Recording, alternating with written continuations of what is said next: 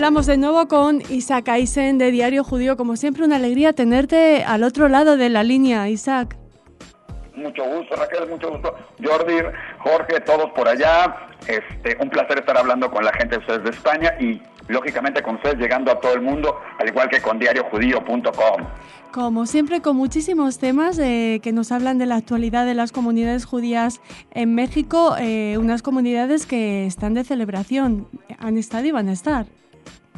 Definitivamente, acabamos de celebrar todo lo que son las fiestas del Agba Omer, como tú lo sabes, acaba de ser esta misma semana, y en donde en todos los templos y en varias instituciones pues, hubo parrilladas, carne asada, salchichas asadas, los niños asaron bombones, ¿sí?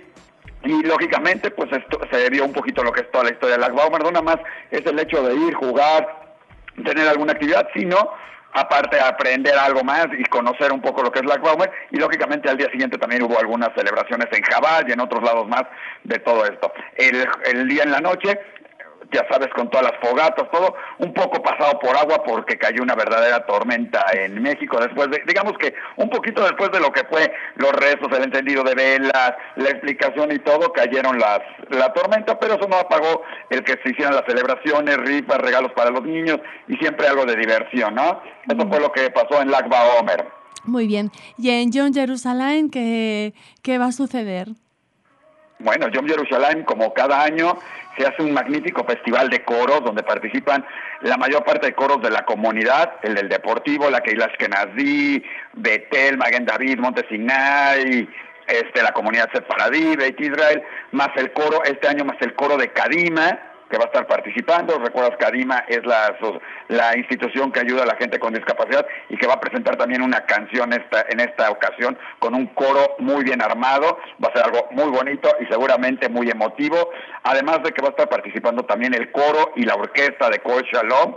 Ya sabes, estos niños de la orquesta sinfónica que se formó también dentro de la comunidad y que cada día nos sorprenden más con sus habilidades y la manera de tocar. Entonces va a ser todo un espectáculo digno de verse, digno de apreciarse, en especial para este Yom Yerushalayim este próximo domingo y del que ya le estaremos presentando y del que seguramente todos tus oyentes también podrán oír parte de este espectáculo y todo esto dentro de lo que es diariojudío.com también, ¿no?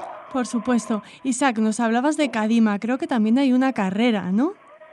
Sí, como recuerdas, estuvo la carrera de Cadima, que se celebró con una asociación de CONFE en México muy grande, una carrera que fue en el Parque de Chapultepec, un lugar muy bonito, y donde la carrera y caminata, sí, fueron realmente sentimentales, ver a los jóvenes de Cadima, ver a, personas mayores, niños, todos, algunos con discapacidad, otros sin, sin discapacidad, todos corriendo juntos, ayudándose, apoyándose, la gente echándote porras, todo para que cumplas la meta ya de fuera de 5 kilómetros corriendo, 10 kilómetros corriendo, o bien 3 kilómetros de caminata, donde además fue muy, muy interesante porque la gente que ya había corrido 5 y 10 dijo, no, yo tengo que caminar y correr con toda la gente de Cadima, con la gente de Confe, con todos, se unieron a la caminata y tuviste una caminata de 3, 4 mil personas, en total en el día participaron 5 mil y pico de personas, lo cual fue realmente bueno y deja un importante mensaje de igualdad entre todas las personas y eso fue un gran éxito de Cadima esta vez,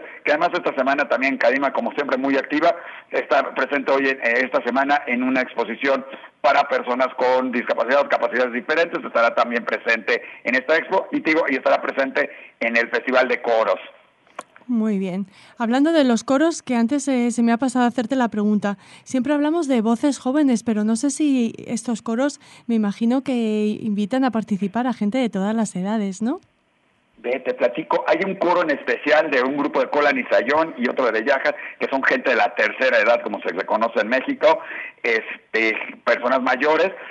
Hay coros infantiles como el de eh, la orquesta Col Shalom, y hay coros digamos que de todas las edades, ¿no? Donde participan muchas señoras, jóvenes, señores, de, de todas las edades, desde, mucho principalmente desde los 30 años, aunque desde los 30 hasta los 80 años, en todos estos coros que se hacen dentro de la comunidad. Cada quien que quiere cantar, este es un espacio ideal para juntarse una vez a la semana, dos veces a la semana. Conocemos coros como el Riña, que lleva años y años participando, o los de Betel, que también, y el del CDI, ni se diga, este, y donde cualquiera se puede integrar.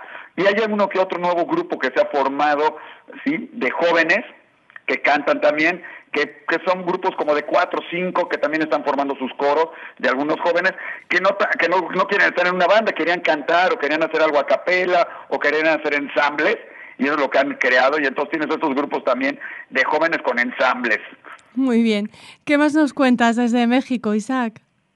Pues hay muchas cosas ya preparándonos primero para la Macabiada que viene ya en diciembre de este año en Chile, sí, la Macabiada Panamericana este, donde participan, pues gimnasia va a participar fútbol de salón, fútbol, voleibol y varias eh, disciplinas más de México representando al país y lógicamente van a estar ahí en Chile y entonces va a ser una presentación oficial del equipo y todo ya en estas próximas fechas, dando inicio ya digamos a la recta final para tener una gran participación. México siempre tiene muy buenas participaciones. Eh, en tiempo pasado hemos ganado buenas cantidades de medallas en diferentes deportes y esperemos que este año también se repita, ¿no? También hay un equipo que va a participar en las macabiadas europeas, un equipo de fútbol que se vaya a participar para allá. Yo, no tenemos nada que ver con Europa en ese sentido, pero está la invitación, está el gusto, iremos a participar y quien quite y por ahí nos traeremos también la medalla de Europa. No es nada fácil, pero será interesante que este equipo de fútbol participe. Como ves, la, comunidad judía de México busca participar en todos lados y además son los preparativos, ya sabes, es el camino hacia las macabiadas en Israel que próximamente se efectuarán. Ahorita las que vienen son panamericanas y en junio, julio las de europeas, ¿no? Donde estará eh, el equipo mexicano, por lo menos el de fútbol ahí participando y ya también se están preparando los equipos que participan en Estados Unidos en lo que se llaman los JCC, los Juegos eh, de toda la comunidad judía de Estados Unidos, de todos los centros deportivos, y donde México es un país invitado a a, participar en béisbol, fútbol, gimnasia, natación y alguna que otra disciplina más, ¿no? Muy bien. Este, ya se está preparando ese equipo y, en estos días será la presentación oficial, como te platicaba, ¿no? No solo viajan los futbolistas eh, a estas macabias europeas, también hay gente eh, muy importante que viaja de, de, México a Israel. Azar y eh, Chertorivsky, es verdad, por pronunciar tan mal este apellido. Dentro de todo esto dentro de lo que es recordarás fue Yomas Maut hace poquito y dentro de eso fue la despedida de la embajadora. Ella ya se retira de México, pero ha dejado un gran legado, unas grandes relaciones México-Israel. Y dentro de estas relaciones México-Israel, una de las cosas, una de las cosas es una interacción entre ambos y una compartimentación de diferentes aspectos, ¿no? Uno de ellos viaja ahorita, por ejemplo, un magistrado de justicia del Distrito Federal ¿sí? el señor Azar, el juez Azar, viaja a, viaja a Israel a platicar un poco sobre lo que son juicios orales, que se ha puesto ahora en México ya como una nueva iniciativa, todo lo que son los juicios orales para tratar de facilitar cosas y todo, y viaja a, intercambiar opiniones con jueces en Israel, ¿no? Que es algo que ya se ha venido haciendo hace muchos años en Israel, y entonces viaja a, hacer un intercambio de opiniones, ver qué se puede aplicar, qué no, eso. También viajó el secretario de Desarrollo de la Ciudad de México, es el señor Salomón Chertorivsky, lo recordaremos en otros puestos, lo recordaremos que es colaborador de Diario Judío, y hoy en día es el, más importante en cuestión de desarrollo del Distrito Federal, la ciudad más grande de México, la Ciudad de México y viajó a Israel también a hacer ese intercambio de opiniones, de ver en qué se pueden ayudar mutuamente. Estuvo en Tel Aviv, estuvo en Jerusalén, ver qué se puede traer de allá, qué podemos exportar de aquí a allá, en qué nos podemos ayudar mutuamente y esta relación es algo que se ha ido fortaleciendo día a día entre México e Israel. Está el fortalecimiento, que déjame platicarte. Acá está acá Eduardo Herscher, él es el director del Festival de las Luces de Jerusalén. Es un festival maravilloso que durante ocho días ilumina las noches de la ciudad vieja en Jerusalén. Claro, no hay Shabbat, pero todas las demás noches son recorridos de luz. Tú puedes ir recorriendo Jerusalén, los cuatro cuadrantes, y en cada uno encuentras algún otro espectáculo de luz diferente, ¿no? Donde te digo, el sentido es de que algo está ahí con la luz y todo. Y es un sentido, este, no espiritual, pero sí universal, porque lo puede ver cualquier persona, lo puede sentir y se identifica. En México se está desarrollando ahorita también el Festival de las Luces del Centro Histórico, ¿sí? y uno de sus invitados fue Eduardo, que es el director, vino a platicar sobre lo que es su experiencia en Jerusalén, nos tocó la oportunidad de entrevistarlo, platicar un poco de de la importancia que tiene esa relación México-Israel y que próximamente estaremos viendo varios de los espectáculos de México en Israel y de los espectáculos de Israel en México en una mutua relación en este trabajo que ilumina ya no nada más este la ciudad de Jerusalén, la Ciudad de México, sino dentro de la Ciudad de México también uno de los importantes recintos de la comunidad judía, la sinagoga histórica Justo Sierra. Como recordarás, hemos platicado muchas veces de esta sinagoga, la primera de la comunidad judía que nació acá, y pues es uno de los recintos que se escogió para estar dentro del recorrido de el de este de Philips del Festival de las Luces en México. Aparte de Eduardo, también estuvo por acá Karen Rosenberg, bueno, está por acá Karen Rosenberg, dando algunas presentaciones de baile, enseñando lo que son los bailes israelíes. Tanto, primero dio toda una semana a gente no judía, muy interesada, con un éxito impresionante. Ella es una gran coreógrafa, Gaga, se le conoce, y dio todo un, un curso de coreografías de bailes israelíes, ¿sí? Y ahora lo está presentando también con la comunidad eh, judía en México. En esta semana va a estar dando algunas presentaciones, algún curso intensivo para coreógrafos, para bailarines, para mejorar eso. Como, como recuerdas, en México es muy popular. Hace poco se hizo lo de Salam, se hizo el Festival David y a la gente le encanta. Y como prueba de todo esto es que además se va a efectuar el próximo domingo también en un teatro al aire libre que hay en el en Polanco, una de las colonias de la Ciudad de México, un espectáculo de danzas y bailes de Israel, lógicamente con la presentación de esta bailarina y coreógrafa que es Karen, Karen Rosenberg y que va a estar ahí presentándose. Es un espectáculo que vale muchísimo la pena y del que también ya les estaremos comentando a ustedes cómo estuvo y cuánta gente asistió, porque se está buscando principalmente también un público no judío, además del público judío, pero un público no judío que, le gustan estos bailes, ¿no? Claro, por supuesto. Es interesante, ¿no? Que, que, no solo estos bailes lleguen a las comunidades judías, sino también gente que, que se aproxime a ellos pueda disfrutarlos, ¿no? Que no tienen por qué ser eh, judíos. Solo tienen que tener interés por, por nuestra cultura, ¿no?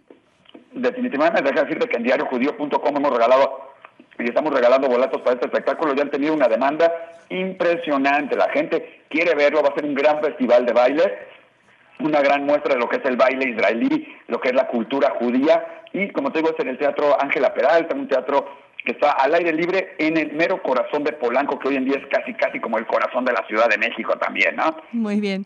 Isaac, eh, no he entendido muy bien lo de Gaga. ¿Es coreógrafa de Lady Gaga? No, Rosenberg. Así ah, se llama el grupo, así se llama ella, es coreógrafa, el, el, espectáculo se llama Gaga, y básicamente es Karen Rosenberg la que, así se llama, digamos, la presentación, ¿no? Muy, porque todavía Lady Gaga no la ha visto, cuando la vea ya la fichará. Yo creo que sí, yo creo que baila mejor que Lady Gaga, pero eso ya lo dejaremos para otras ocasiones, definitivamente con lo de Lady Gaga, la que esperamos también por ahí, porque además en Israel ha, sido algunas de sus presentaciones y acaban de haber otras presentaciones en Israel muy interesantes y seguramente más de un artista cada vez se presenta en, en, ese, en, ese país, ¿no? Muy bien. Isaac, eh, ¿quieres añadir algo más a tu crónica? o... Dentro de lo que te he platicado, creo que no, de las visitas de Israel a México, ¿sí? También tenemos dos importantes visitas que tuvimos esta semana y que tuvimos la oportunidad en Diario Judío de estar con ellos, entrevistarlos, platicar con ellos. Uno es un gran héroe de la guerra de Yom Kippur, porque cuando todo parecía perdido, él apareció de la nada en un kibutz y en una cierta zona, que ya parecían por ahí, había gente de México en ese kibutz, y por eso todavía nos toca un poco más. Este, cuando justamente parecía que los árabes llegaban al kibutz, en esa guerra que tú recuerdas que tomó un poco desprevenido, si no es que por decir mucho, al Estado de Israel, y parecía que podría llegar a un fin no muy, muy agradable, ¿sí? héroes como Avigdor Kahani, aparecieron. Él apareció con tanques destartalado, un tanque que tenía por ahí entre sus gentes, y él y con unos cuantos compañeros más detuvieron la avanzada árabe que entraba sobre este kibutz y salvaron la vida de todas estas personas, ¿no? Que estaban totalmente indefensas eh, ante esto, ¿no? Es un gran héroe, estuvo en México, hoy en día él es presidente del Bat Lemana Hayal, la organización que busca el apoyo a los Hayalim de Israel, estuvo en México a rendir unos ciertos homenajes a personas importantes en México, pero también a dar plática y explicar qué son los Hayalim, cómo son, qué viven, ¿sí? y cómo ha sido su, historia ¿no? dentro de, de, Israel, ¿no? donde él es muy reconocido, hasta nos dio su número de teléfono, son de decirnos, son siete números del mismo número, no importa, porque ese era su número de Mefaquet, y está el reconocimiento que les tienen, que como le dijeron cuando él llegó a decir, le dijeron, a usted lo que usted quiera, usted es un héroe de la nación, como lo son todos los Hayalim realmente, ¿no? Y dentro de esos mismos Hayalim nos tocó, me gustaría decir la fortuna, pero para ellos desfortuna en cierta manera, de platicar con los papás, ¿sí? De un joven fallecido en la guerra de la reciente guerra dentro de uno de los túneles, entró, fue secuestrado por los túneles, ¿sí? Él fue de los secuestrados por los túneles, para los que creen que en los túneles no sucedía nada, y fue asesinado y fue muerto en esta guerra. ¿sí? Tuvimos la oportunidad de platicar con sus papás, nos dieron una, una interesante conferencia a la mamá hablando de su hijo, de cómo fue, cómo fueron sus otros hijos, este, cómo lo tomaron. Y dentro de eso, ya sabes que uno que otro que tenemos un poquito de indicios de decir, bueno, hay que preguntar. Todo el mundo no quiso hacer la pregunta importante, nosotros lo hicimos en el sentido de decir, bueno, ¿y cómo te sientes hoy en día después de que tu hijo falleció, de que tu otro hijo está en el ejército, tú como madre en Israel, ¿qué te sientes, cosa? ¿Cuál es el sentimiento? Dijo, uno, estamos acostumbrados, a eso vivimos, ¿no? Tenemos que defender a Israel y al pueblo judío, y esta es nuestra forma de vida, ¿sí? Y es un orgullo el que nuestros hijos estén. Mi esposo fue general, es, es comandante, y como ella lo dijo, en mi casa todos mis hijos son comandantes, menos ella, que es la general mayor, aunque no está en el ejército, pues es la general mayor en la casa. Entonces, como notarás, es un orgullo para todos los israelíes el estar en el, ejército, el defenderlo, porque no es un ejército, como sabes, no es un ejército que ataca, es un ejército que defiende. Y eso es lo que les da esa fortaleza, que saben que están peleando por la vida, no nada más de ellos, sino de todos. Y como ella, él dijo, ella dijo, que es muy curioso, normalmente los papás están preocupados por los hijos, ¿sí? Que están en el ejército. Y lo más gracioso es que los hijos les hablan y saben que los hijos están preocupados porque todos los que no están en el ejército, incluyendo sus papás, estén bien. Ya. Pues qué encuentro más emocionante, Isaac. Gracias por contárnoslo. Y seguro que nos vuelves a traer noticias tan interesantes como esta la próxima vez que conectemos. Muchísimas gracias. Pues fue un placer, un gusto. Además, ya sé que eh, al rato van a tener por ahí una visita importante, ya la saben. Un joven viajando de Israel a España que estará por ahí con ustedes. Ahí se los encargamos. Alguien de Diario Judío, ¿sí? que seguramente les dará de qué hablar. Muy bien, será muy bien recibido por aquí. Muchísimas gracias, Isaac. Muchísimas gracias, Raquel. Un placer y es un gusto estar platicando con ustedes en Radio Separado.